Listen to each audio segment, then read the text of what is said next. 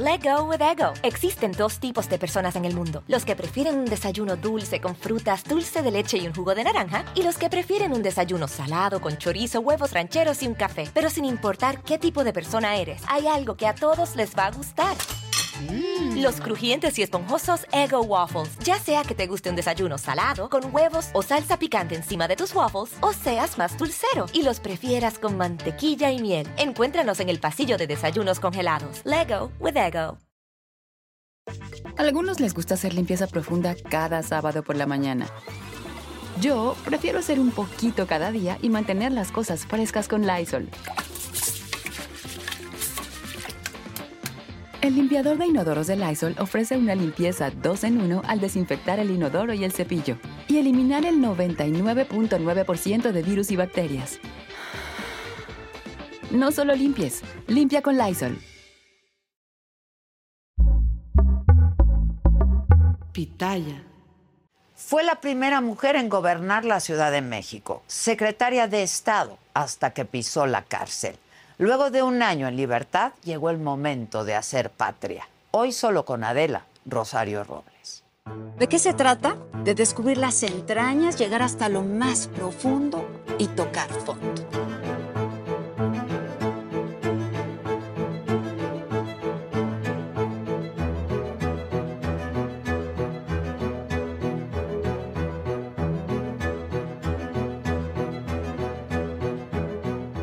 Ir de lo más bajo y hasta lo más sublime.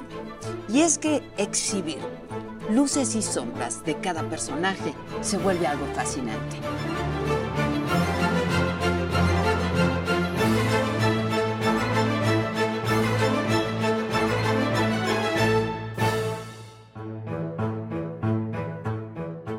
¿Y te consideras una víctima? Me considero una presa política. ¿Hubo algo más allá de lo profesional con Andrés Manuel López Obrador? Jamás. ¿Algo personal? Jamás. Yo pensaba que iba a ser un muy buen presidente y pues qué decepción. Tú quieres ser presidenta. Pues ya te lo platicaré cuando sean los momentos. ¿Tú has vivido algunos episodios? Los tres años que me tocó vivir en Santa Marta, Catitla, pues no fueron nada fáciles. Oye, Miss Moni ya sentenciada. Ay, sí, terrible. Treinta y Está- tantos. 36 años. Porque es un chivo expiatorio más, ¿no? Para lavarle la cara a quien era la, en ese momento la delegada alcaldesa de Tlalpan. ¿Qué veintes te han caído, Rosario? He reflexionado mucho sobre el tema de la traición y hoy, seis años después de la publicación de la famosa estafa maestra, no se ha logrado comprobar un solo convenio. Hacen una negociación y esa negociación es sacrifiquemos a Rosario. El que yo llegara ahí no pudo haber sido una decisión que no pasara por el presidente de la República. Es que a ti te han traicionado muchos hombres. Empezando Andrés Manuel López Obrador, hay que decirlo. Es muy probable que tengamos una mujer presidenta en este país. Según las encuestas, pues estaremos viendo Claudia frente a Xochitl. Cuerpo de mujer no garantiza perspectiva de género. Si fue una mujer que tuvo un silencio cómplice Y formar parte de un gobierno priista. ¿Te conflictuaba? cuando se invitó a Trump, nosotros no estuvimos de acuerdo cuando era todavía candidato. Otra cosa es ya presidente, Presidente. Trump. ¿Y te deprimes o no? En estos, en estos episodios. Llegó un momento en que dije hasta aquí llegué. Ya no sufro más. No tengo por qué estar sufriendo esto. O sea, Pensé en el suicidio.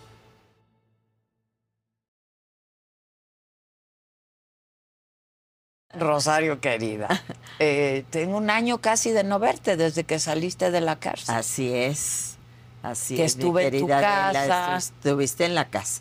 Y además, pues como tú sabes, ahí viviendo Mariana y yo, Sí, porque pues ella tuvo que vender su departamento y pues ahí estamos.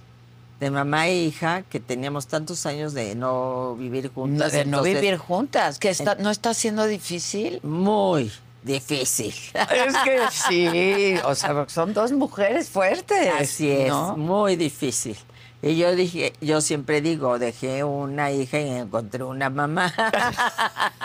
Yo creo que a todos nos llega a pasar eso en algún momento. Vienen a dar órdenes. no, no, no, bueno, nos dicen lo que tenemos que O sea, hacer. Vienen a dar Y, órdenes. mamá, y ya levántate y no sé cuánto, y no estás haciendo esto, y... Ok, no. ok, sí, hija, sí. Está como lávate los dientes. cuando- Aterrada. No, sí, sí, sí. Pero ya vas a ser abuela. Voy a ser abuela, ya tiene la Mariana más de cuatro meses, en diciembre nace. Estamos muy contentas. Mira, cuando, porque fue un procedimiento in vitro y pues le pegó a la primera. A la A primera. la primera. Le sacaron, de los óvulos que le sacaron, solo cuatro estaban bien, Ok. tres no funcionaron, entonces solo uno Era ese y era ese. ese era. Y le, y, y le pegó. Fíjate. Ay, sí, yo ¿Cómo digo- tomó la decisión, eh? Pues mira, ella tenía mucho tiempo deseos de ser madre. Eh, cuando estaba yo en Santa Marta, Catitla, se embarazó y llegó un día a su estudio normal de cada mes y perdió, ya no latía el corazoncito del bebé y el doctor lo atribuye pues a toda su situación de tensión y de, eh, De que estaba viviendo, de estrés. Y, y pues ahora estamos en el mejor momento porque pues yo estoy acompañándola, aunque me dice que no me acompañas lo que me, me prometiste que me ibas a acompañar. Bueno, pues es que las dos tienen vidas activas. Oye, ¿no? yo le platico, tu abuela jamás fue conmigo al ginecólogo a ver cómo ibas, cómo ibas tú. Tiene una abuela idealizada, ¿no? Entonces, este, pero muy padre, muy contentas. Eh, es una decisión muy valiente que tomó Mariana de aventárselo sola. ¿no? Sola, Sola. Porque la vez que perdió al bebé, sí había una pareja. había una pareja Había y un- este no era el este caso. ya es quiero ser mamá y está fascinada, ya se le nota la pancita, Bueno, está, yo la última vez que la vi era, flaca, pero flaca. flaca como tú. O sea, no delgada. No, no, estaba pegada. Sí, no, Sí, y ahorita sí. ya se le ve, ha subido de peso y aparte pues ya se le ve la panza, se cuida muchísimo y claro, como es in vitro pues tiene que inyectarse Sí. cosas todos los días, hormonas, Ok. hormonas y, y se considera que probablemente sea durante todo el Ah, embarazo. ya, ya. Para evitar cualquier situación de riesgo, pero ya pasamos lo peor. Oye, ya pasó lo ¿qué? peor. Y no sabemos qué va a hacer. Ella sí sabe, pero no Ella quiere. sí sabe, ella no nos quiere decir porque ahora se usan unas cosas que se llaman revelaciones de sexo. Así es. Y entonces ahí vamos, si sale azul, si sale rosa. Exacto. Si sale amarillo. Yo me he expresado muy mal de o sale amarillo. Yo digo, ya esténse con esas Es revelaciones que, de es- es que ya son como las bodas y todo, se gasta tanto, yo digo. Y además, mamá, no tenemos para esto, no tenemos para aquello, pero sí tenemos para hacer esto. Pero ella está tan Exacto, pero entusiasmada, ilusionada, está pues, feliz, sí. ya fue a ver el hospital. ¿Cuántos años tiene? Mariana ya tiene 39. 39. Es buena edad para tener un- Sí, sí, sí, sí. Y está dedicada a eso. Desde luego tú sabes que participa en el Frente Cívico Nacional, que es consejera. Y ahí está haciendo sus pininos. Qué, qué difíciles son las relaciones madre-hija, ¿no? Bien difíciles. Fíjate que, Y hay etapas más complicadas. claro, esta es una etapa complicada porque durante el periodo que no vivíamos juntas, éramos como amigas, Claro. éramos cómplices que te ves a comer y te platicas Exacto, o ella llegaba a la casa. Pero ahora estar diario, cada quien con sus rutinas y sus lógicas, no es nada fácil. Y no, por elección, no estaban juntas por elección, no están juntas por elección, fue no, por porque se problemaron. Necesidad. Sí, sí. necesidad y, y, pues eh, estamos tratando de resolver ese problema de buscar ya un lugar, aunque yo ahorita prefiero que esté ahí en la casa, Pues sí. porque cualquier cosa pues estoy ahí a la mano y también cuando nazca el bebé y que después ya agarre su camino otra vez. Y se vaya a vivir con su criatura. Así es. Ya dijo que ella quiere niña, ¿no? Ella quiere niña porque pues es la Claro. La- las tres generaciones. y la abuela, La abuela. la mamá, la hija y la exacto. nieta. Y la nieta. Pero pues mira, lo que sea, yo estoy feliz. Pues claro. Le dije el día que nos avisó el doctor que todo estaba bien. Le dije, hija, la vida siempre recompensa. Uno puede vivir momentos muy oscuros, pero luego vienen otros de mucha luz y de mucha felicidad. Oye, Rosario, tú has vivido algunos episodios muy oscuros en tu vida. Muy ¿no? difíciles. Muy difíciles. Sí, los hemos platicado los tres años que me tocó vivir en Santa Marta, Catitla, pues no fueron nada fáciles, ¿no? Pero también fueron, como te lo he dicho, de mucho aprendizaje.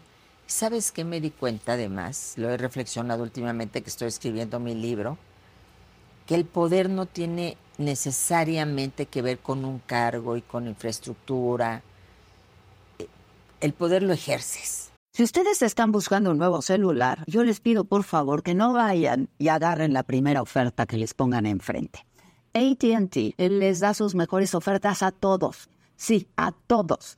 A ti que tu tiempo en el teléfono sube cada mes. Y a ti que ni siquiera tienes redes sociales. A ti también que hablas toda la noche con tu pareja. Y a ti que sigues haciendo swipe para encontrarla. A ti que el 80% de tus fotos son de tu mascota. Y a ti que si no subes foto en el gym no cuenta la ida. Ah, y a ti también que estás en el 1% que más escucha a su cantante favorito. Y a ti que me estás escuchando en este podcast, ATT te da sus mejores ofertas en todos sus smartphones a clientes nuevos y a los ya existentes, porque conectar lo cambia todo. Las ofertas varían por dispositivo, sujeto a términos y restricciones. Visita att.com o una tienda para más detalles.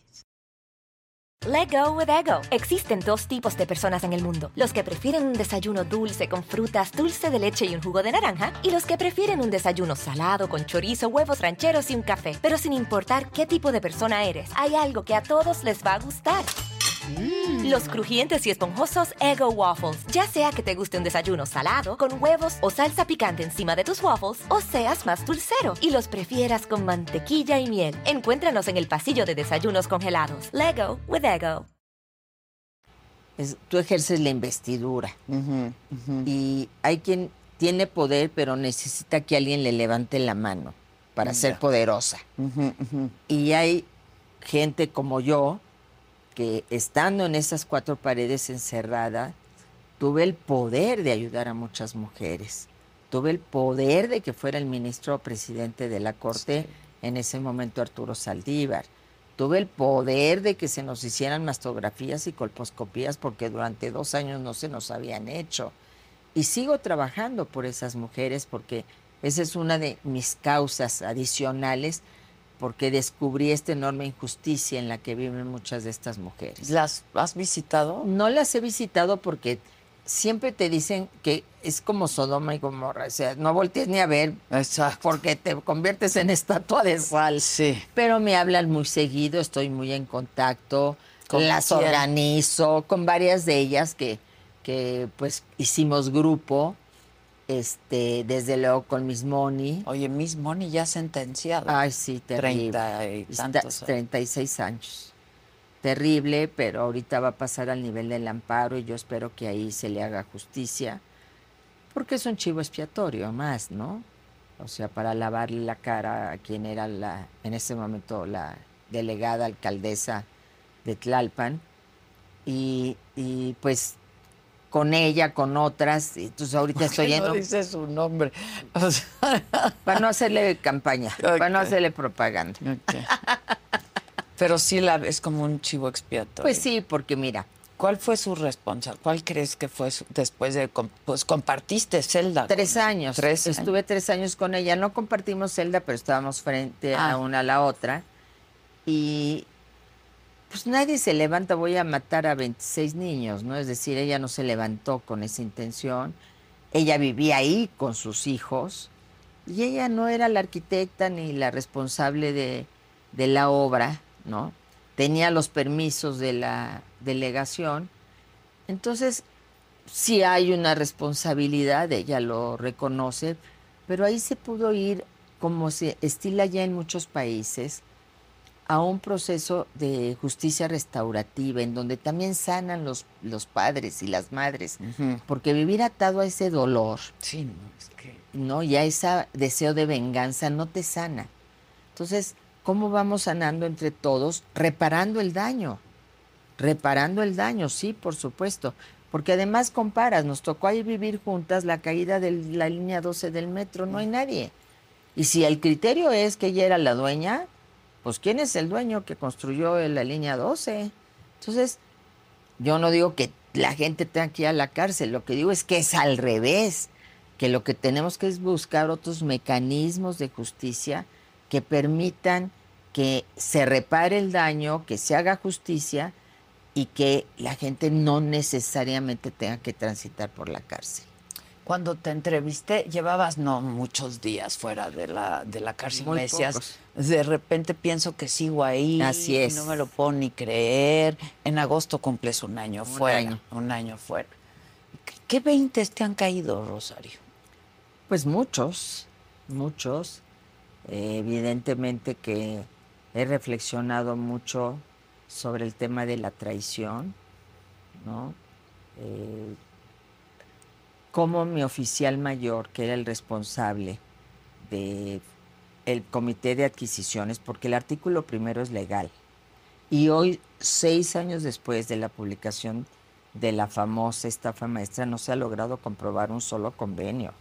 Es que esto es bien importante decirlo, porque tú puedes escribir un libro y hacer una investigación y está muy bien y es legítimo y es libertad de expresión, pero que ya el Ministerio Público compruebe, logre. Al contrario, han salido Que absueltos. haga una investigación. que está obligado a hacer.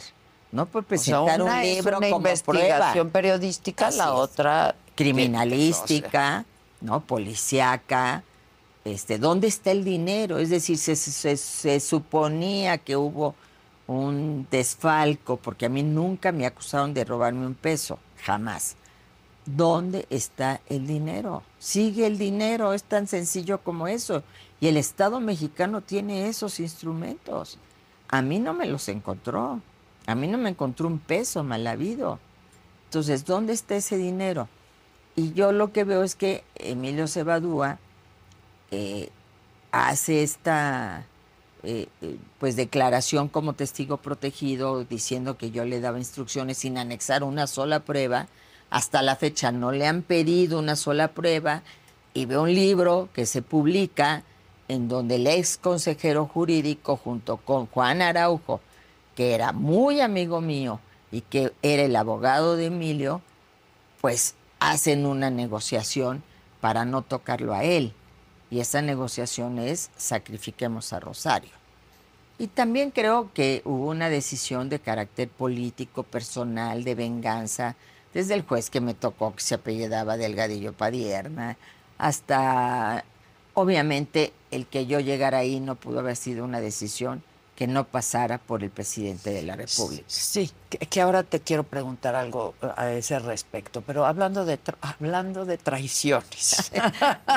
de mujeres y traiciones, Exacto, exacto. de hombres y De- traiciones. hablando de hombres y traiciones, es que a ti te han traicionado muchos hombres en tu vida. Ay, sí, caray. Ya por eso no confío en ellos.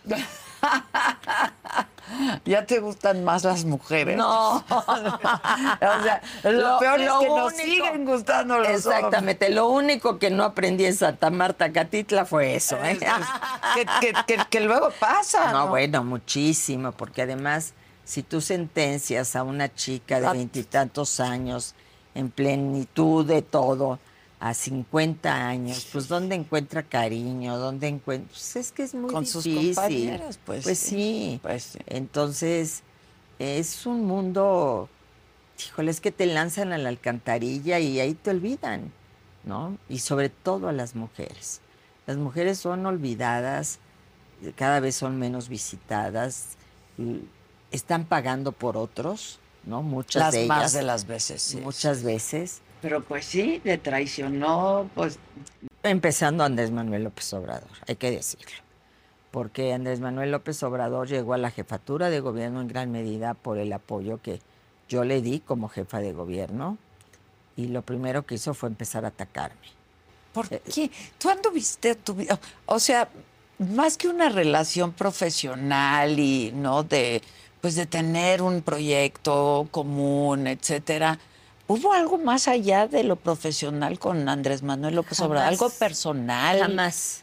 Andrés Manuel y yo viajábamos por todo el país juntos. Lo recorrimos juntos. Rocío, su mujer, me tenía toda la confianza del mundo, porque yo creo que ni a Andrés Manuel se le erizaba la piel, ni a mí tampoco, la verdad. Éramos como hermanos. Ok. Entonces, eh, nunca hubo una relación que no fuera la relación de trabajo y personal. Pero yo creo que en la personalidad de Andrés Manuel y en su misoginia hay un, un tema en donde no soporta mujeres fuertes que no se les sometan, Mm. que no... Es más, hay mujeres fuertes que hemos conocido a las que las ha deshecho, las ha vuelto nada. Pues mira, no quisiera yo decir nombres para no, no afectar, porque son gente a la que respeto muchísimo, pero las anula, las anula.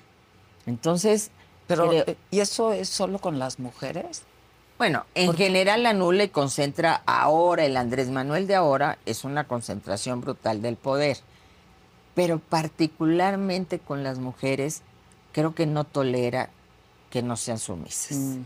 Y pues yo soy insumisa. Sí, por naturaleza, yo creo.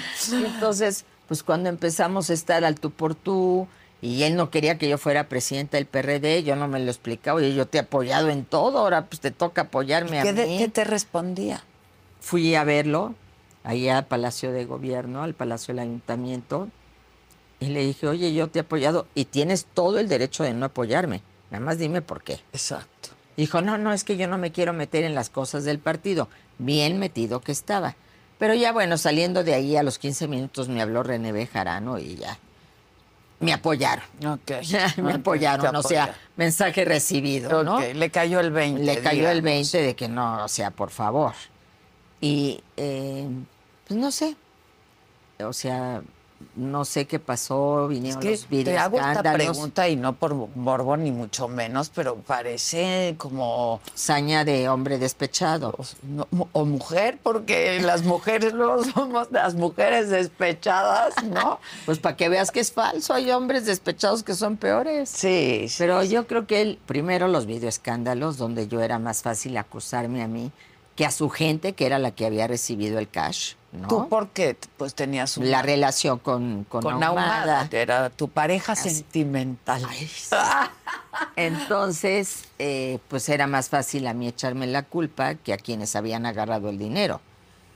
Y dos, pues yo después pongo la- ponemos la consultoría Sostén, ¿te acuerdas? Con Claro. María de las Heras, que en paz descanse, mi gran amiga. Que era para empoderar a mujeres, dentro de la mujeres, política, campañas. asesorarlas. Y básicamente por las relaciones de María y porque yo había salido del PRD, pues quienes nos contratan so- son los priistas de diversos estados. Apoyamos a Blanca Alcalá, apoyamos a Ivonne Ortega en su candidatura a la gubernatura De de, Yucatán. Yucatán. Apoyamos a mujeres candidatas de diversos estados. Y así es como también me relaciono con gente muy cercana a Enrique Peña Nieto y posteriormente al gobernador Enrique Peña Nieto. A través de este tipo de asesorías, a través de este tipo de planteamientos. Y de ahí me agarra como mucha confianza y una visión, pues yo tenía la visión de la ciudad, de haber gobernado la capital y empe- empezamos a tener una relación pues de trabajo y yo creo que Andrés Manuel como compitió en esa elección con Peña Nieto Y la perdió. y la perdió, Let go with ego. Existen dos tipos de personas en el mundo: los que prefieren un desayuno dulce con frutas, dulce de leche y un jugo de naranja, y los que prefieren un desayuno salado con chorizo, huevos rancheros y un café. Pero sin importar qué tipo de persona eres, hay algo que a todos les va a gustar. Los crujientes y esponjosos Ego Waffles. Ya sea que te guste un desayuno salado, con huevos o salsa picante encima de tus waffles, o seas más dulcero y los prefieras con mantequilla y miel. Encuéntranos en el pasillo de desayunos congelados. Lego with Ego. Algunos les gusta hacer limpieza profunda cada sábado por la mañana. Yo prefiero hacer un poquito cada día y mantener las cosas frescas con Lysol.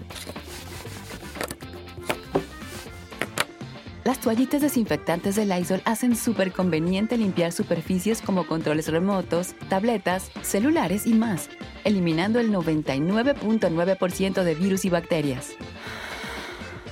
No solo limpies, limpia con Lysol. No toleró tampoco que yo pudiera participar en ese proyecto. ¿no? O sea, fueron varias cosas. Varias cosas.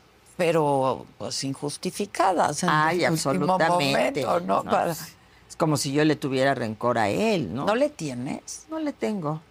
Más bien, pues me duele, ¿no? Porque te quiero decir que yo pensaba, a pesar de todo y de que no voté por él y de todo lo que me había hecho, yo pensaba que iba a ser un muy buen presidente. Mm. Yo pensaba que él iba a resolver grandes y graves problemas del país. Y pues qué decepción, qué decepción porque ahí están los problemas nacionales, ahí tenemos graves problemas y además no solo eso, sino se ha traicionado un legado, porque hemos luchado por la democracia, hemos luchado por tener órganos autónomos, hemos luchado por la división de poderes. Bueno, a mí me tocó ser de la última legislatura antes de que el PRI perdiera la mayoría calificada, éramos 50 del PRD y nos dejaban que hubiera debate. No era como ahora que hacen sus noches Sí, y sí, se van sí, a otro lado. Había debate y horas y exponías los mejores argumentos, pero a la, a la hora de votar la planadora. ¿no? Y contra eso luchamos nosotros. Y no es posible que quien viene de ese movimiento, quien viene de esa lucha, hoy reproduzca esas prácticas, pero además eh, al 100%, es decir, exponencialmente. Y creo que esa, eso es algo inexplicable y te habla pues del síndrome de Ubris, es decir, de este narcisismo eh, ligado al poder, en donde tú estás por encima de los demás, tú no le tienes que rendir cuentas a nadie, No era y donde así. el fin estás- justifica los medios. Pero no era así, si me estás diciendo que cuando pues ya eras jefa de gobierno, ya era una cosa más igualitaria, digamos, ¿no? Jerárquicamente hablando, pues ahí fue cuando empezó a no gustarle la relación contigo. Sí, pero nunca le vimos estos eh, tintes tan autoritarios, ¿no? Yo creo que Andrés Manuel todavía, yo creo que Andrés Manuel se enfermó en el 2006. Esa es mi opinión. Quedó atrapado en el 2006. Su venganza tiene que ver con el 2006. Es decir, su- sus obsesiones. Probablemente porque hubiera estado en un momen- mejor momento Para ser sí. presidente de la República, eh, del que está ahora, y, y esa visión del presidente itinerante que a lo mejor le hubiera encantado hacer o ser, eh, es de estar en todos lados, porque pues, tú sabes que es un hombre que ha recorrido el país Sí, de la seca a la meca, que lo conoce perfectamente bien, y probablemente él siente que muchos de nosotros contribuimos a que no se lograra ese triunfo, ¿no? Pues desde el INE o el IFE en aquel momento hasta Rosario Robles, pues. Y de ahí vienen sus venganzas. Y yo digo, ¿yo qué le diría? Andrés Manuel está sentado en la silla. Bueno, ya, ya van cinco años, ya le falta muy poco. Ya cuando te cualquier político, política se siente en esa silla presidencial. Y dice, Oye, es el momento de hacer los grandes cambios. Y- Cuando a mí y me dieron tanto, ¿no? No, bueno, además. Y a mí cuando me dio la oportunidad el ingeniero Cárdenas de proponerme a la asamblea para que yo lo sustituyera y me senté ahí en ese escritorio de la capital de la República, además Adela, estamos hablando de hace 24 años, donde gobernar una mujer la ciudad. sí, sí, sí, ¿Cómo no? Eso no va a ser cierto, etcétera. Y me fajé las faldas, este, porque para mí era una gran oportunidad, era la oportunidad de convertir muchos sueños en realidad. Entonces, no entiendo yo por qué eh, sumirse en este rencor, en esta venganza, y cuando se podía haber hecho tanto por México.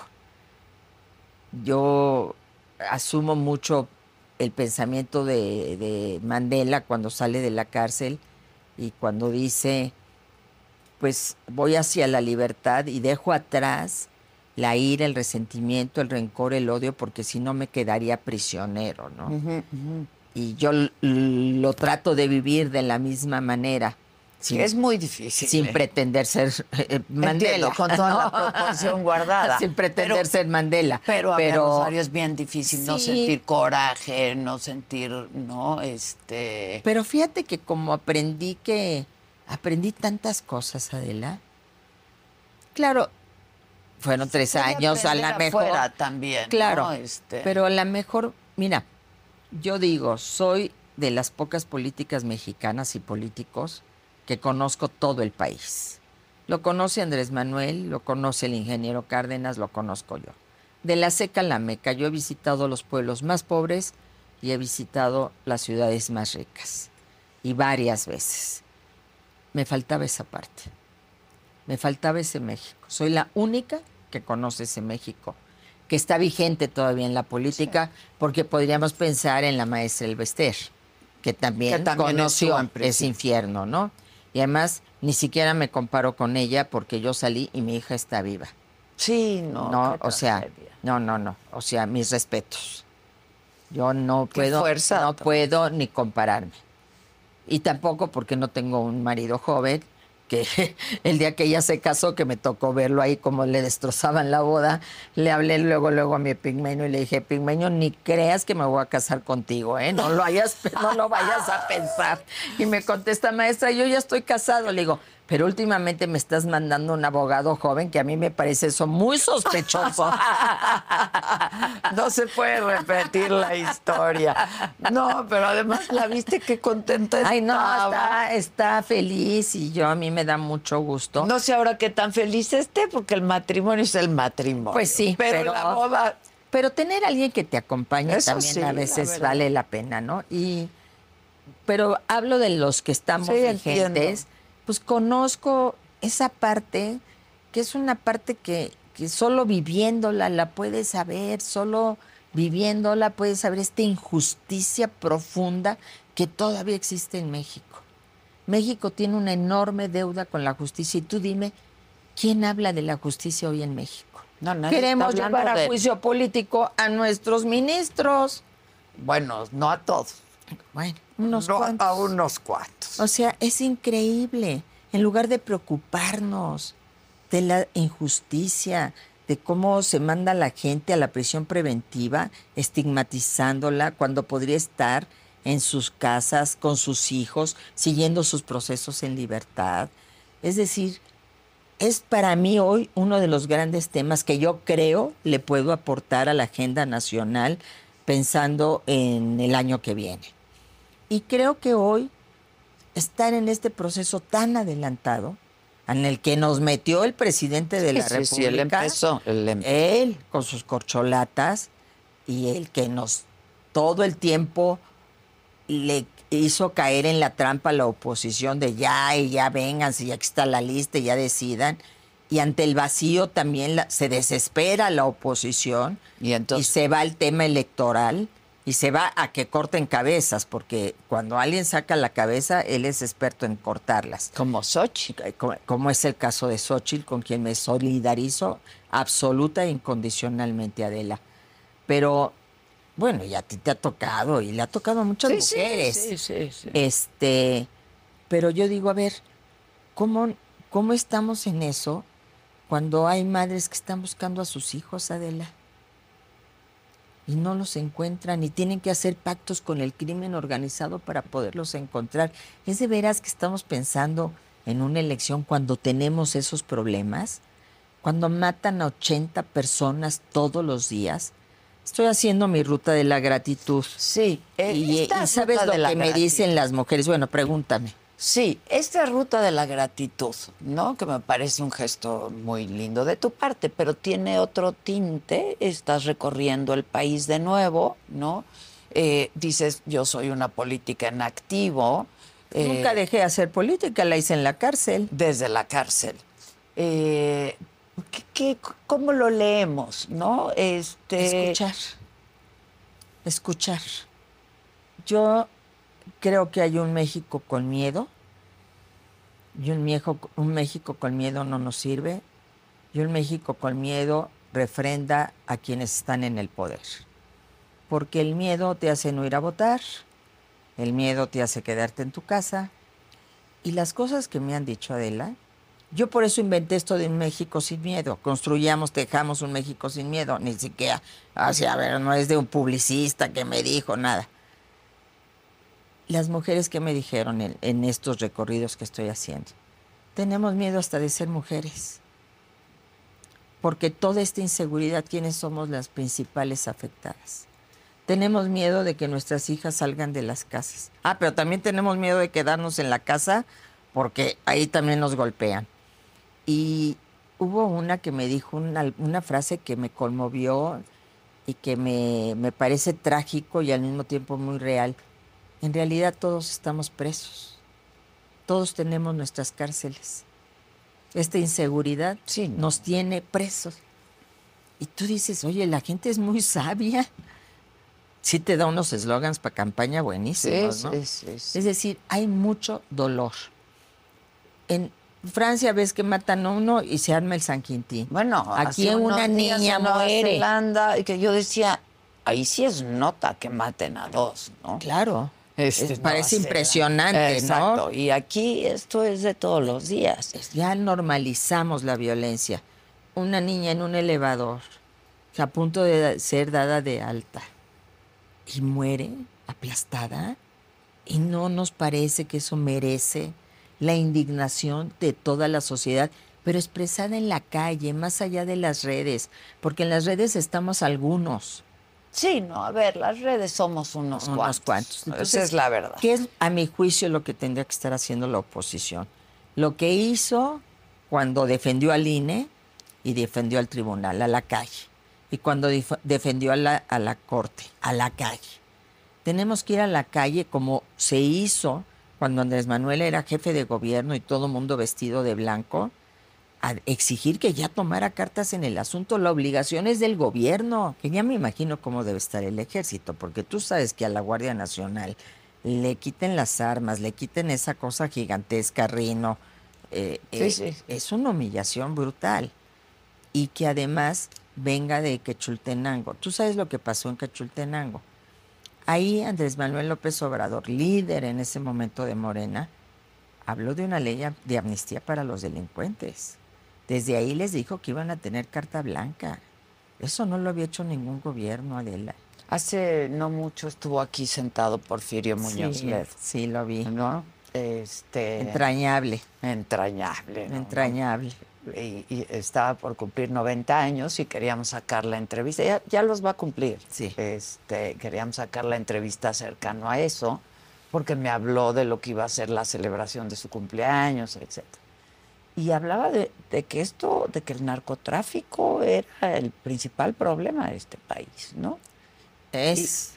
Y, y se que- consume y que fentanilo, sí es que, un nos digan. y que, claro. ¿no? Y, y aquí ya hay consumo, no solamente somos un lugar de paso, se ha diversificado con la extorsión, con el cobro de piso. La Ciudad de México, cuando a mí me tocó gobernarla, que ibas a hablar de un cártel en la Ciudad de México. Ah, sí. Bueno, pero ni en Tepito, ¿no? Y ahora lo que vivimos, es decir, porque se les ha dejado hacer. Entonces, quien llegue, el que sea o la que sea que llegue, va a llegar con un gobierno dividido porque ya no van a tener mayoría calificada.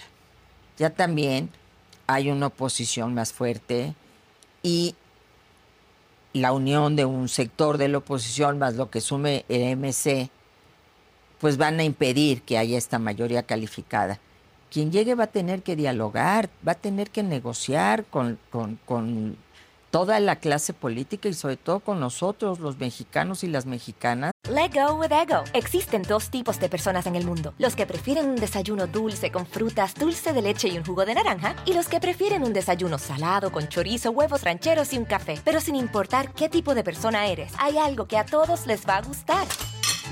Los crujientes y esponjosos Ego Waffles. Ya sea que te guste un desayuno salado, con huevos o salsa picante encima de tus waffles, o seas más dulcero y los prefieras con mantequilla y miel. Encuéntranos en el pasillo de desayunos congelados. Lego with Ego.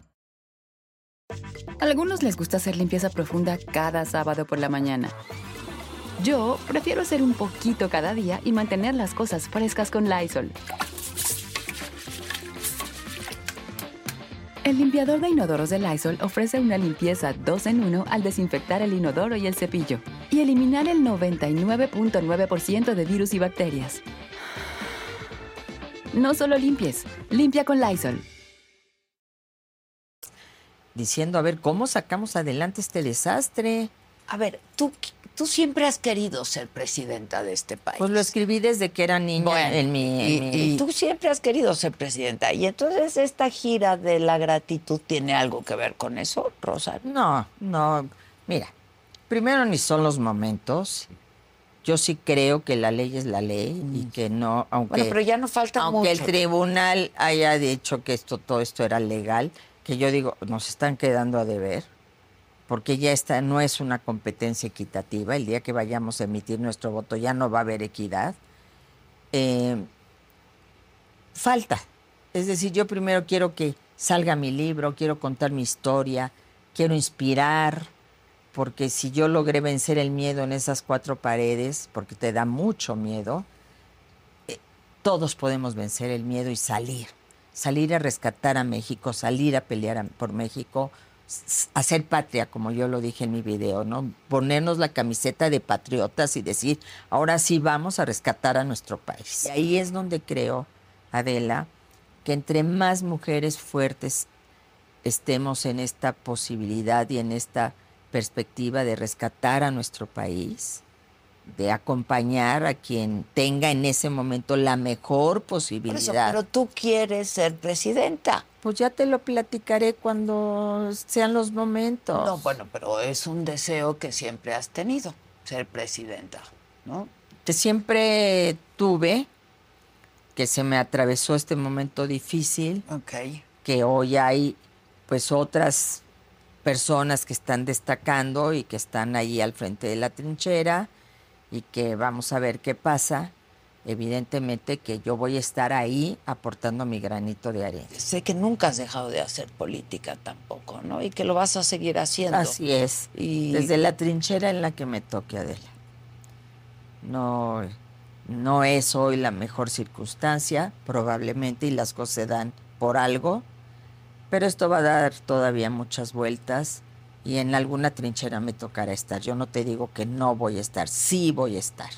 A ver, desde, de- desde Sostén, ahora que lo mencionabas, ¿no? Que era este pues ayudar a mujeres, ¿no? A, empoderarse y a, a ganar, a ganar, a hacerse políticas, este, y que tengan pues el lugar que merecen. Hoy ya estamos en eso. Y es muy probable que tengamos una mujer presidenta en este país. Y pues muy probablemente también, según las encuestas, ¿no? Este, pues estaremos viendo a Claudia frente a Xochitl, que no es la señora X, es la señora Xochitl. Xochitl Galvez. Exacto. Berta Xochitl Galvez. Berta Xochitl Gálvez. Y entonces veremos a Claudia y veremos a, a Xochitl. Creo que falta mucho. Creo que falta mucho. Falta también la candidatura de Movimiento Ciudadano. Creo que yo respeto el procedimiento del frente, eh, que aunque al principio ofrecía un, pro- un procedimiento un poco más abierto a la ciudadanía, finalmente lograron este consenso con los partidos. Creo que no solamente importa el hecho de que sea mujer. No, no. Importa mucho el proyecto. Y sobre todo importa que sean mujeres que hayan defendido a las mujeres. Porque ¿de qué te sirve ser candidata y qué padre que tengamos una mujer presidenta si fue una mujer que tuvo un silencio cómplice en un sexenio en donde más se ha atacado a las mujeres? En políticas públicas, en violencia, en muchas situaciones. Este, entonces, no cualquier mujer. No, yo ahí sí, mi feminismo me gana. Cuerpo de mujer no garantiza perspectiva de género y no, ya- y no es que apenas vayamos a conocer alguna de ellas, es que ya nos demostró durante cinco años que guardó absoluto silencio frente a desaparición de escuelas de tiempo completo, estancias infantiles, comedores comunitarios, frente a los refugios eh, que teníamos para guarecer a las mujeres contra la violencia, políticas públicas de apoyo a las mujeres en muchos sentidos, que se ha permitido este lenguaje de desprecio y que ha, ha permitido que se amuralle el zócalo cada vez que nos vamos a manifestar las mujeres. Entonces, no, no, no hacer política como hombre, pues no es, no es algo que No, por lo y- que hemos luchado nosotras las mujeres, Pues sí, ¿no? pero además hemos visto muchos casos de mujeres que llegan a puestos donde se puede incidir y se pueden defender políticas públicas eh, para las mujeres que no lo hacen, ¿eh? Por eso me, hoy me cuestiono, hemos luchado tanto por, bueno, Adela, tú y No, yo somos pues esa llevamos- generación, prim- abrir espacios, luego las cuotas y por fin logramos la paridad. Sí, sí. Y yo hoy le digo al feminismo, ¿paridad para qué? Es muy importante que hayamos simbólicamente ganado la paridad, pero tenemos que ver quiénes son esas mujeres que nos van a representar. Porque no solamente es en la presidencia Sí, de no, la no, no, República, pues- van a va a haber treinta y tantos mil puestos. Sí, sí, es la elección más va a haber grande de la nueve, historia. nueve este, Gubernaturas. y cuando es non, cinco van a tener que, Que ser, ser mujeres. mujeres, este, presidencias municipales, 300 distritos electorales. Entonces tenemos que, no es nada más llenar la cuota, la mitad y la mitad y ahí va Juanita. Sí, sí, ¿no? no, no Porque ya queremos, sabemos lo que son las Juanitas. No queremos. No, queremos mujeres comprometidas que vayan y defiendan los programas, los presupuestos públicos, así como lo hicieron y a mí me yo lo aplaudí porque mujeres de todos los partidos incluidas de Morena hicieron la ley 3 de 3. Sí, sí, sí, sí. Clas- Claro, una iniciativa de la sociedad civil, eh, comandadas por una mujer como Patricia Olamendi, que sabemos de su compromiso de toda la vida, reconocida, experta internacional, feminista, etcétera. Y entonces, creo que cuando nos unimos, porque eso lo decía Simón de Beauvoir, es decir, el feminismo es una forma de vivir Sí, claro. pero también es una forma de luchar colectivamente. Y acuérdate que cuando avanzamos fue porque hicimos pactos entre mujeres de todos De los partidos. todos, y de todas las trincheras. Así es. De todas las no nos importaba si éramos eh, de un partido, de otro, si eras de la sociedad civil, ¿no? Este, O sea, te apellidabas X González, no, no, no, no. Este, eras Adela Micha, ¿no? Sí, Una de las sí, sí. principales mujeres que estaba en los medios de comunicación. Y éramos Entonces, sororas sin que se pusiera de moda la palabra. Ah, todavía no, pero éramos mujeres comprometidas. Estamos pensando, Adela, y de una vez te invito, que en torno al 15 de septiembre, porque el tre- 17 de octubre está muy lejos, en torno al 15 de septiembre, mujeres que no estamos ahorita metidas en los procesos electorales, mujeronas, como las hay, hagamos un evento como un acto de autonomía, de independencia y digamos, esta es la agenda que queremos para las mujeres en el 2024. Esto es lo que queremos en política pública, en política de seguridad y que se oiga la, la voz, la fuerza de las mujeres. Oye, este, y tú estarías apoyando en todo caso, ¿no? Si las cosas pintan y como están ahorita, a Sochi. Yo estaría apoyando a la oposición. Tengo que esperar a, los tiempos electorales. Desde luego me veo en la oposición. Desde luego yo quiero un México diferente al que tenemos. Quiero un México democrático. Yo siento que la, República está en riesgo y quiero un México sin miedo. Entonces, sí estaré desde la trinchera opositora. ¿Cuál de las trincheras opositoras? Pues no te podría decir en este momento. No, porque en una de esas, pues tú encuentras una vía. Sí, te cae del cielo. Pues, no sé, pues se encuentras una vía. No, no- no se sabe, en política no hay nada escrito, eso Así tú es. lo sabes muy bien, has estado bien arriba y bien abajo. Así es. ¿No? Entonces, la rueda de la escrito. fortuna. Me ha Sí. tocado, pero a mí me ha tocado bien duro. ¿Por qué? Porque soy mujer, Adela. Porque me he atrevido a romper techos de cristal. Porque me atreví a hacer una ley Robles. Porque eh, he roto paradigmas y, y he sido he subvertido el orden patriarcal con muchas de mis acciones. Entonces hay quienes no perdonan eso y tarde que temprano te lo cobran. Ahora, tú eres una mujer de izquierda. Completamente. Eh, eh, y ahora nos gobierna la izquierda. No creo que sea izquierda lo que nos gobierna. A ver. La izquierda es libertaria.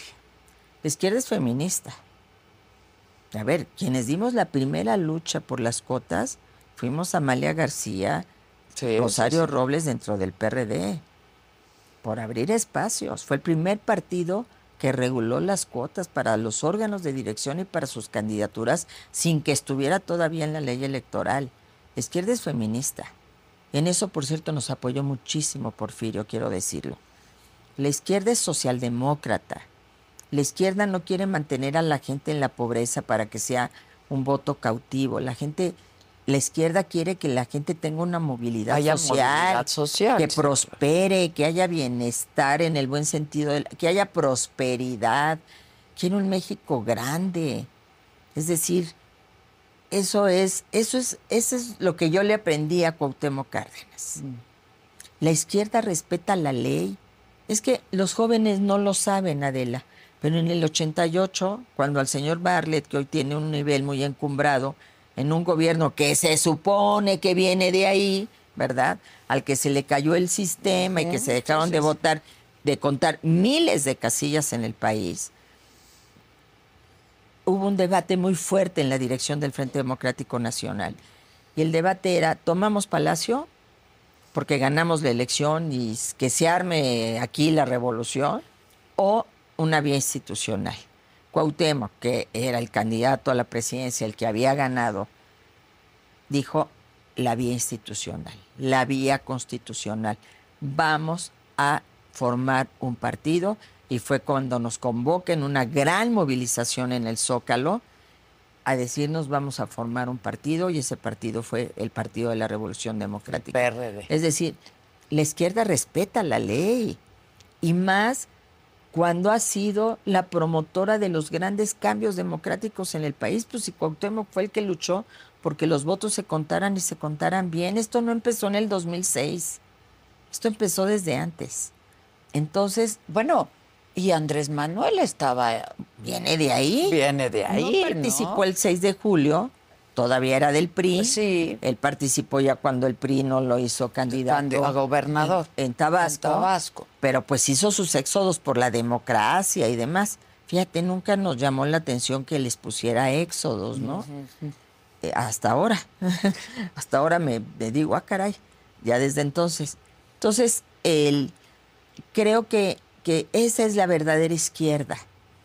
La izquierda que respeta la división de poderes, la izquierda que quiere un gobierno realmente que dialogue, que escuche, que construya, no que destruya. La izquierda es libertad, derechos.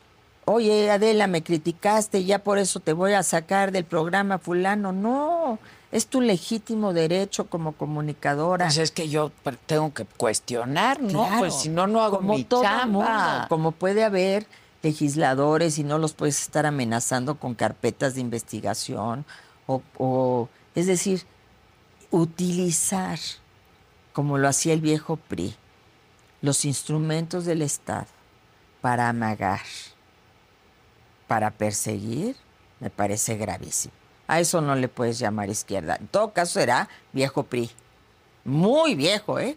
Porque yo participé en un gobierno priista y difícilmente hacía ese tipo de cosas. ¿Te costó trabajo? Digo, yo sé que no, tú renuncias al PRD, ¿no? Dejas el PRD y nunca más te volviste a afiliar a ningún otro partido. Así es, pasaron ocho años.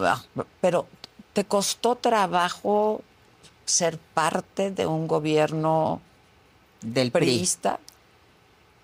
No me Neoliberal, conservador. Oye, más neoliberal que lo que estamos viviendo hoy. Sí, sí. O sea, por favor, ¿no? Pregúntale a las señoras con sus remesas. Sí, con el peso a no, 17, con el dólar a 17, 17 pesos. pesos, pero Bueno, no, porque el presidente Peña cuando me invita a ser parte de su gabinete me dice, yo estoy muy consciente de que eres una mujer de izquierda, a mí eso me, me aporta mucho y yo creo que puedes contribuir mucho en lo social. precisamente por esta visión de izquierda y quiero que seas la secretaria de Desarrollo Social. Y me deja poner en marcha la cruzada contra el hambre, que yo además me metí a estudiar a Lula y a todo lo que había hecho en, en el Brasil sin hambre. Eh, cambiamos completamente oportunidades, le dimos un enfoque productivo, eh, planteamos que la idea era no que la gente se quedara en el padrón de la pobreza, sino que saliera de ese padrón. Eh, ese era nuestro objetivo y siempre dijimos la mejor política social es la política que genera empleo, que genera bienestar. Entonces me dejó hacer, me dejó hacer y luego cuando salgo de ese sol y voy a Sedatu, pues había gobernado la Ciudad de México, tenía toda la visión de una ciudad, de tratar de construir visiones que tuvieran que tener, que tuvieran que ver con ciudades sostenibles, ciudades igualitarias. Sí, pero supongo que no te cayó muy en gracia que te cambiaran de cartera, ¿no? No, no, al principio no me cayó bien. Ni me lo esperaba, ¿eh? ¿Por qué fue? Pues porque yo creo que el presidente ya estaba enfilando sus fichas hacia la sucesión del 2024 y tú sabes que la cartera de desarrollo social siempre es muy vistosa. Muy vistosa. Aunque no le dio un punto al candidato, pero bueno, eso ya es otra historia. Pero, es vistosa. Estás recorriendo el país y... Let go with ego. Existen dos tipos de personas en el mundo: los que prefieren un desayuno dulce con frutas, dulce de leche y un jugo de naranja, y los que prefieren un desayuno salado con chorizo, huevos rancheros y un café. Pero sin importar qué tipo de persona eres, hay algo que a todos les va a gustar. Mm. Los crujientes y esponjosos Ego Waffles. Ya sea que te guste un desayuno salado, con huevos o salsa picante encima de tus waffles, o seas más dulcero y los prefieras con mantequilla y miel. Encuéntranos en el pasillo de desayunos congelados. Lego with Ego. A algunos les gusta hacer limpieza profunda cada sábado por la mañana. Yo prefiero hacer un poquito cada día y mantener las cosas frescas con Lysol. Las toallas desinfectantes Brand New Day de Lysol hacen súper conveniente limpiar superficies como controles remotos, tabletas, celulares y más, eliminando el 99.9% de virus y bacterias, con una fragancia que lleva tus sentidos a un paraíso tropical. No solo limpies, limpia con Lysol. Y eh, más allá de vistosa, y alguna vez lo hablé contigo, es muy dolorosa. Sí, ¿no? Porque ves eh, toda esa pobreza y esa desigualdad. Yo me fui a la montaña de Guerrero, me fui a la sierra en Oaxaca, me fui a la Lacandona en Chiapas, o sea, te conozco esa pobreza, esa ruta de la pobreza que es también la ruta del narcotráfico, ¿eh? Es que es bien interesante eh, todo eso y, y pues no les dan otras opciones. También eso debemos de entenderlo. Por eso cuando Andrés Manuel decía hay que ir al origen, ¿no?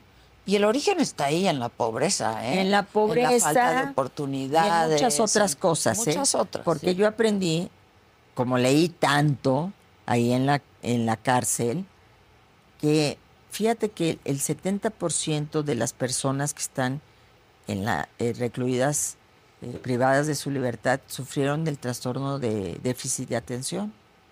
Fíjate qué interesante dato. Y aprendes que mucho está aquí, mm. mucho está en la mente. Son auténticas tragedias personales. Muchas veces no tiene que ver con su condición de pobre, porque podríamos decir todos, todos 50 millones se van a dedicar a delinquir. Y no es cierto. No, de ninguna manera. La gente pobre sale adelante y sobre todo las mujeres ponen el puesto de quesadillas, pero sacan adelante a sus hijos. O de gelatinas. O de gelatinas. Pero el, eh, el tema de, los entornos, de hogares disfuncionales, hogares violentos, circunstancias brutales en las que crecen. Bueno, una chica me dijo un día, es que maestra, porque así me decían, ¿no? Primero licenciada y yo, pero soy en economía, no soy en derecho. No me vengan a consultar, no sé nada. no sé, no sé nada. Este, yo nací en una familia de secuestradores. Es como si te dijeran, nací en la familia de doctores, nací en la familia de ingenieros, en la de abogados, de políticos, Nací en una familia de secuestradores. Hace no mucho también estuvo ahí sentada Sandra Ávila, la reina del Pacífico. Y me dijo, todo, todos los que me rodeaban se dedicaban a eso, ¿no? ¿Cuál es tu...? Aquí sí, infancia es destino, ¿no? Es pues es que infancia es destino. Es decir, que tienes que ir en todo, a todos los flancos y creo que la educación es un factor fundamental y en donde no hemos logrado igualar. Y otra vez, mujer, a ti te toca ser la maestra, ser la educadora, ser la que limpia, ser la que logra que en la casa nadie se enferme de COVID. Pongo comillas. Ya. Pongo comillas. Yo más bien veo que es un régimen populista. Sí, de izquierda, pero populista. Y me decías, me, me duele porque me decepcionó López Obrador. Porque López Obrador había sido un buen jefe de gobierno con sus asegúnes, pero había gobernado bien la ciudad. Había logrado que incluso pues Marcelo Ebrard llegara de manera importante con un gran respaldo a la Ciudad de México a ser jefe de gobierno. La ciudad de las libertades. Así es, cosa que logra Marcelo. Exacto. Porque acuérdate que Andrés Manuel todo eso lo paró. Sí, sí, sí. Sociedades de convivencia y demás las paró. Marcelo ahí sí hay que reconocerle que tiene esta visión, ¿no? Y logra, logra ir más adelante. Y luego Mancera, con la gran ayuda de Porfirio Muñoz Ledo, entre otros, genera ya la gran constitución de la Ciudad de México. Por fin se cierra el ciclo y somos ciudadanos de primera los chilangos. Entonces, es inexplicable pues que tú puedas decir que es de izquierda quien ahora pues está en toda esta lógica, ¿no? De conservadora, muy conservadora con relación a estos grandes temas. Y formar parte de el PRI, de un gobierno priista, a pesar de que te dejaran nacer, ¿no? Este, ¿Te conflictuaba un poco personalmente? Había sus discusiones, había sus debates. Yo formaba de un ala, parte de un ala centroizquierda, digamos, dentro del gabinete del presidente Peña, eh, que teníamos una visión y un pensamiento. Había otra vertiente. Eh, te puedo decir que, por ejemplo, cuando se invitó a Trump, nosotros no estuvimos de acuerdo, cuando era todavía candidato. Otra cosa es ya presidente, Trump. Este, eh, varias cosas en las que no estábamos de acuerdo. Y pues bueno, sí, sí había debate, pero había debate y había discusión, no había la voz de un solo hombre. Cuando dices nosotros, ¿quiénes eran? Bueno, pues éramos Claudia, Miguel, Pepe Narro, que nos tocaba sentarnos juntos y entonces siempre estábamos bromeando, ¿no? Es muy divertido. Porque además, bien chistoso, ya se había perdido la elección y entonces llega uno de los subsecretarios de Hacienda y dice, estamos re bien en la macroeconomía y el peso y el dólar y firmamos tales tratados y bueno, somos la quintesencia en la economía, y dice Pepe en voz baja. Sí, pero perdimos. Ah, dice, entonces son muy buenas noticias. Y dice Pepe, pero la mala es que perdimos la elección. Sí, pues claro. Es muy divertido y muy ocurrente. ¿Lo has visto? Ay, claro, lo amo, lo amo, lo he visto y es otro de los que dice que tenemos que esperar. Mm. Que no hay que adelantarse. Estamos muy adelantados y el presidente nos tiene en la discusión de si las empresas, no las empresas, atacando a una adversaria desde todo el poder presidencial y pues nosotros, la, verdad, tendríamos que estar en otros debates. Que eso se suponía que iba a ser el frente. Pues sí. ¿No? Sí.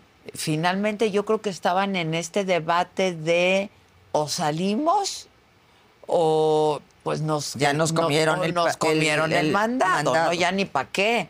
sí, pero después podrías haber objetado la legalidad de todas estas. Y ahorita ya no, no, no. Ya no puedes. Ya no puedes. Ya no puedes, ya eres igual. Ya eres igual. Exacto, pero lo, lo, lo preocupante va a ser si hay una elección cerrada pues un conflicto postelectoral. No, y aparte yo no creo que el presidente acepte eh, tan fácilmente una derrota. Y si tú te fijas en el discurso reciente, este discurso ha sido un discurso de decir quieren generar violencia.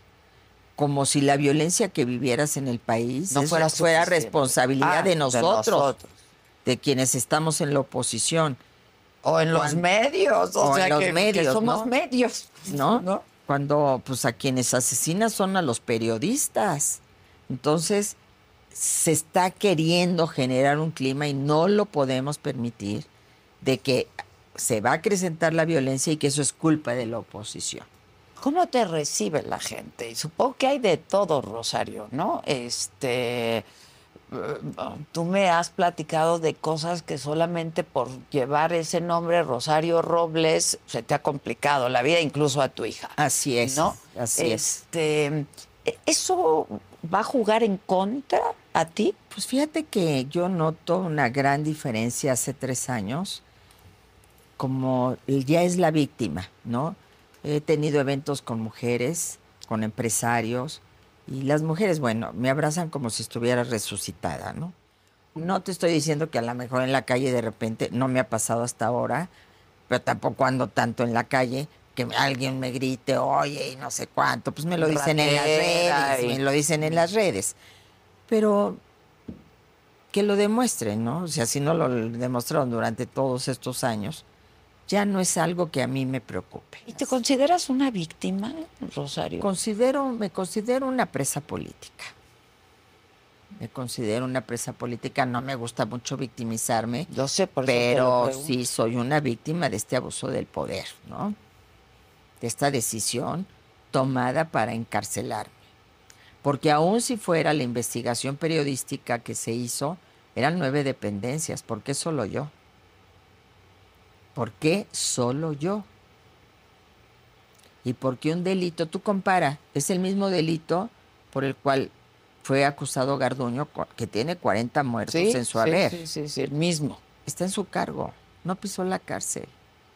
Porque yo sí, por una licencia falsa, porque me podía fugar cuando me había regresado para presentarme, absolutamente segura de mi inocencia, porque nunca me pudieron doblar en la cárcel, acusar a otros, mentir para salir, porque yo sabía que era inocente, yo sabía que no tenía Pero nada la contra cárcel mí. es la cárcel. Sí, claro, y pero no puedes salir de ahí a costa de otros. No puedes hacerlo Y tú de esa hablabas de manera. tu oficial mayor, ¿no? Que no Sí. solamente era tu oficial mayor, era un gran amigo de tuyo. muchísimos años. De muchísimos años. Y mira, es que ve los hombres. Otra vez vamos al tema de los hombres. Son hombres, mamá, diría Mariana. Señores, con todo respeto. Pero todos firman, todos acusan, todos eh, levantan, escupen para arriba. Y las mujeres ahí estamos firmes. No todas. No todas, No pero todas, digo, a ver, yo pude haber firmado también y, y adiós, goodbye y el Y a mí me ordenaron. el sufrimiento de mi hija, pero ¿por qué iba a decir mentiras? Yo creo que ya la gente está harta de Ahora, que le tú mientan. siempre has dicho, Rosario, que la estafa maestra no ocurrió. No como una operación orquestada de desviación de recursos hacia las universidades, porque muchos de esos convenios, yo que estaba en el territorio, ahí estaban, comedores comunitarios, campañas de comunicación, brigadistas de la cruzada, coordinadores técnicos municipales, etcétera. Que haya habido convenios que en lo específico hayan tenido alguna irregularidad, es probable. Yo no lo sé, es tarea de la autoridad demostrarlo pero hasta la fecha no lo han demostrado. Entonces digo, pues tienen, tienen la obligación ellos de demostrar, no uno, primero. Segundo, cuando veo yo las acusaciones contra mí, vinculada por notas periodísticas, hazme favor. O sea, hazme favor. Es lo que yo digo, a ver, ¿quién tiene lana? Que en- de un puesto como el que teníamos era algo que no podías tener. Exacto, ¿no? ¿No? Tú, conoces mi chingado. casa, tú Sí. conoces mi casa, pues no es la de una política de, De esas que dice este, no, o López sea, Obrador. No, yo quiero que vaya y que compare mi casa con la de él. Porque él estuvo sentado en esa casa. Y es la misma que he tenido siempre. Que rentaba cerca de mi trabajo durante la semana para estar cerca, porque eran dos horas de camino, esa es otra cosa, como él ahora vive en Palacio Nacional. Yo sí tenía que pagar mi renta. Y lo pagaba de mi salario. Pero mi casa es mi casa y siempre lo ha sido y 28 años tengo viviendo ahí. Entonces, sí, comparemos casas. A mí sí me gustaría que se comparara su casa, mi casa con la que él ahora tiene, no la del palacio, porque No, no, no. no hay comparación, con su casa de Tlalpan. Vamos viendo quién sigue viviendo en el mismo lugar. ¿Por qué esta hazaña conmigo? ¿No te robaste nada? Nada. Pues al contrario, he tenido que poner de lo poco que he ganado en mi vida para poder sortear toda esta situación. Cuando saliste de la cárcel, me dijiste, no sé ni qué voy a hacer, no tengo dinero, no tengo un quinto. Y pues ahora te veo, no, que ya escribiste un libro, que vas a sacar una serie en el 2024. Pero que no se va a, a cobrar por la serie, ni mucho menos. No, va a salir por, en redes mis sociales, redes, ¿no? así es. ¿Por tus redes? Sí, yo creo que por YouTube. Ok, ok. Este, bueno, pero ¿quién financió la serie, por ejemplo? Es que sabes que estos chavos son unos chavos súper jóvenes, que son muy talentosos y que ellos dijeron, nosotros a nosotros nos inspira, ganamos un premio en Europa, nadie nos pela, nosotros queremos hacer su serie. Mm, ¿Se te Entonces, acercaron o se fue? acercaron. ¿Quiénes son? No quiero decir los nombres hasta que salga la serie. Ellos así me lo pidieron Mm. por cuestiones, porque sienten que los van a amagar, amenazar y ya sabes que aquí todo el mundo tiene miedo. Entonces ya cuando salga la serie ahí van a estar sus nombres y los vas a poder entrevistar. Ok, sí, sí, pues claro que los querría No, entrevistar. padrísimos, porque Pero son estás recorriendo el jóvenes, país. son ¿De dónde jóvenes. sale? ¿Qué estás haciendo? ¿Qué te está generando? Ellos pues, más bien van a hablar de mi historia, ¿no? Desde Sí, que es era que- líder estudiantil. Es, las- es lo que yo quiero preguntarte, porque no, cuando ves el tráiler no queda claro si va a ser tu historia o estamos hablando un poco de lo que ha hecho Andrés Manuel López Obrador Bueno, mal. me ¿no? metió a la cárcel. Este, Y la sí. cárcel es la manera también de callar las voces, ¿no? Y de luchar contra quien no puedes luchar en la arena política, ¿no? A ver, Eso es lo cuéntame que de dice esta eso. serie y cuéntame de qué estás viviendo. Estoy viviendo de mis eh, co- eh, intervenciones con Pepe Cárdenas, mis colaboraciones en el Universal, en, eh, la revista Etcétera, algunas freelanceadas, que pues bueno, Let go with ego. Existen dos tipos de personas en el mundo: los que prefieren un desayuno dulce con frutas, dulce de leche y un jugo de naranja, y los que prefieren un desayuno salado con chorizo, huevos rancheros y un café. Pero sin importar qué tipo de persona eres, hay algo que a todos les va a gustar. Los crujientes y esponjosos Ego Waffles. Ya sea que te guste un desayuno salado, con huevos o salsa picante encima de tus waffles, o seas más dulcero y los prefieras con mantequilla y miel. Encuéntranos en el pasillo de desayunos congelados. Lego with Ego. A algunos les gusta hacer limpieza profunda cada sábado por la mañana. Yo prefiero hacer un poquito cada día y mantener las cosas frescas con Lysol. El limpiador multiusos de Lysol limpia y elimina el 99.9% de virus y bacterias. Y puedes usarlo en superficies duras no porosas de la cocina, baño y otras áreas de tu casa. No solo limpies, limpia con Lysol. tiene eh, que cobrar Mariana, ¿no? Porque yo todavía tengo con- absurdamente Pablo Gómez Torquemada 2, pues me tiene mis cuentas congeladas cuando es absolutamente ilegal, ¿no? Pues ya ves que ellos la ley no les importa. Y, y, pues básicamente de eso y de, del trabajo de Mariana, de la. Mariana sigue siendo ahorita el sostén principal de la casa. Eso sí, me encantaría poder viajar porque me gusta mucho. Pero ¿qué, ¿por qué no puedes viajar? ¿Por qué no me tienen secuestrada en este país? A ver, explícame, ¿cuál es tu situación legal? ¿Tú sales por un amparo? Este, te Yo salgo por una resolución ya de un juez de control de que se sobreseyó el caso y que nunca se debió de haber seguido por la vía penal. Y entonces, Pero fuiste acusada de varios delitos. ejercicio indebido y en el caso, ya cuando les iba a ganar este, eh. cuando ya la- el de delincuencia organizada, que me entero en la televisión, que jamás me notifican, ¿no? El juez de amparo les pone una tranquiza, diciéndole que por qué me dan un orden de aprehensión si yo estaba presa. ¿Por qué este, que se violan mis derechos humanos y que además no encuentren toda la, la justificación que hace el juez y el Ministerio Público la razón por la que se acredite ese delito. Entonces, están pelas. Pero hay carpetas de investigación abiertas. No, ya no. Ya no. Que te las puedan abrir mañana, sí. Sí. Ya sabes. Pero ahorita no Pero hay. No les tengo miedo. No les tengo miedo. Eso es algo bien importante. Entonces, yo hoy soy una mujer libre, inocente, que se da cuenta que de repente no puede salir del ¿Por qué? país. ¿Cómo, qué, qué pasó? O sea, Pues porque llegué. ¿te retuvieron el pasaporte? No, me lo entregaron porque el juez ordenó que Que me lo entregaran, mi pasaporte con mi visa vigente, Vigente. y todo. Y yo iba a ir a una entrevista a Estados Unidos y resulta ser que no me dejan salir.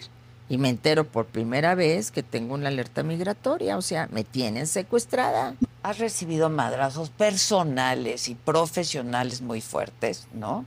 Este, y siempre sales sin tenerle rencor a nadie, ni, no, este, pues ¿cómo chingados le haces? ¿No? O sea, porque a veces pues, No, pues a veces sí tengo rencores, digo. pero yo trabajé mucho allá adentro, meditación. Sí, pero ni cuando lo de Ahumada te dije, te estás encabronada, digo, al menos públicamente no lo has dicho, ¿no? Pero pues Nah, con él sí un poquillo, ¿no? Pues yo digo, porque, Sí. o sea, Pero fue una ahora- ahora tú- personal larga, ¿no? larga y, ¿Cuántos y años? donde se me usó, ¿no? Y en y, y- Pero cómo, cómo no, no te diste cuenta de nada tú, Rosario. o sea, yo sí veía que iban gente pues, conocida del partido y luego él eh, me dijo, oye, no me quieren pagar y entonces yo voy a armar un escándalo. Fue la iba a ser la elección del 2023. Yo le dije, no, por favor, o sea, yo soy la presidenta, le vas a dar la- en la torre la elección que yo estoy dirigiendo, ¿no? Pero Tú, yo... no del 2023. Ay, perdón, del Sí. 2023, del No, 2003, tres. del 2003. Y entonces, este, pues yo voy a hablar con ellos y yo les voy a decir y yo confiaba en el liderazgo que tenía como presidenta del partido, ¿no? Finalmente no se dio y él procedió ya de otra manera y que le ¿Te avisó que le que costa- le costó bastante, ¿no? Que le pues costó sí, bastante. Pues también le costó También, bastante, también. ¿no? Pero había una relación, o sea, ¿tú crees que todo el tiempo te usó? ¿O ¿Qué es lo que crees, Mm, Rosario? Yo creo que hubo de las dos cosas, ¿no? Y, y Pues tú sí estabas bien enamorada. ¿no? Pues sí. Porque además Andrés Manuel me había dado, eh, eh, había llegado, sal- llegado al gobierno y a criticarme, y a perseguirme. Mi marido de toda la vida, me voy a buscar mi centro, ¿no? ¿A dónde fue a Pues, buscar pues, el no, centro? ah, pregúntale No, qué bueno, tan centrado Se está. encontró. Este, y pues yo estaba en una situación muy vulnerable. Y eso hizo que cayera en red ahí. Ahí Bueno, cayó en además era un hombre atractivo, Sí. seductor, Sí. ¿no? Y fue una relación larga. ¿Cuánto tiempo? Pues, ¿qué te estoy diciendo? 2002, 2003, 4, tres años. Tres años. Tres años. Bueno, pero son de esas relaciones Muy importantes, intensas, ¿no? Y muy sí. intensas. Sí. Este te avisó, o sea, te dijo voy a hacer un escándalo, pero te avisó que había videos que los iba a sacar. No me avisó que había videos hasta que dijo voy a sacar los videos.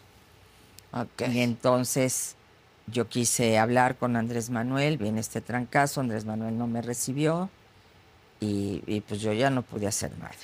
Ni con uno ni con otro. Ahora sí que Con nada, tus ya estaban, ya estaban uno decidido y el otro. Y finalmente, pues ahora sí que el costo menor, tratar de que fuera un costo menor para el PRD, ¿no? Salvando a algunos ahí de ser expuestos. Ah, sí, Sí. ya. ¿Por qué a esos algunos? Pues porque logré, le- logré y logramos algunos detener eso. Ya. Fue brutal para ti, ¿no? Pues te quedaste. Pues yo tuve que pagar por los que ahora sabemos son los reyes del cash. ¿No? Les encanta recibir cash. Sí, ¿ya leíste ese libro? Lo he leído así como de muy rápido. Pero pues lo, de los hechos, o sea, por ejemplo, eh, yo era secretaria de Sedatu cuando me pide el INE el padrón de los afectados por los sismos del 17. y, y- y yo se los doy y el INE compara con el padrón que ellos tienen y no hay ninguna coincidencia. Entonces ya desde ahí había una irregularidad. Y luego pues ya vemos las imágenes de caja en caja, ¿no? ¿Y te deprimes o no? En, estas, en estos episodios. ¿Te has- No. ¿No te has No, ya no, ya no me... No, no, digo, cuando ocurrieron, ¿no? Este, lo de Ahumado, cuando la Ah, cárcel. bueno, lo de nada y eso. Pues la el, el ostracismo, ¿no? No, Este, no, la cárcel, llegué un momento hasta aquí llegué. Llegó un momento en que dije hasta aquí llegué. Pero ¿Qué quiere decir esto? hasta aquí llegué. Ya no sufro más. No tengo por qué estar sufriendo esto.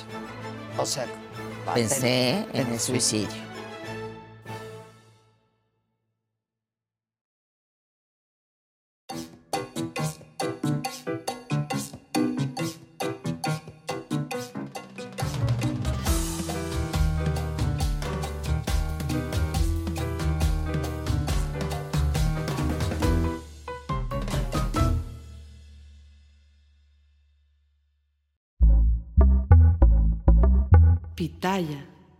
Let go with ego. Existen dos tipos de personas en el mundo: los que prefieren un desayuno dulce con frutas, dulce de leche y un jugo de naranja, y los que prefieren un desayuno salado con chorizo, huevos rancheros y un café. Pero sin importar qué tipo de persona eres, hay algo que a todos les va a gustar. Los crujientes y esponjosos Ego Waffles. Ya sea que te guste un desayuno salado, con huevos o salsa picante encima de tus waffles, o seas más dulcero y los prefieras con mantequilla y miel. Encuéntranos en el pasillo de desayunos congelados. Lego with Ego. A algunos les gusta hacer limpieza profunda cada sábado por la mañana. Yo prefiero hacer un poquito cada día y mantener las cosas frescas con Lysol. El limpiador desinfectante Brand New Day de Lysol limpia y elimina el 99.9% de virus y bacterias. Y puedes usarlo en superficies duras y no porosas de tu hogar con una fragancia que lleva a tus sentidos a un paraíso tropical. No solo limpies, limpia con Lysol.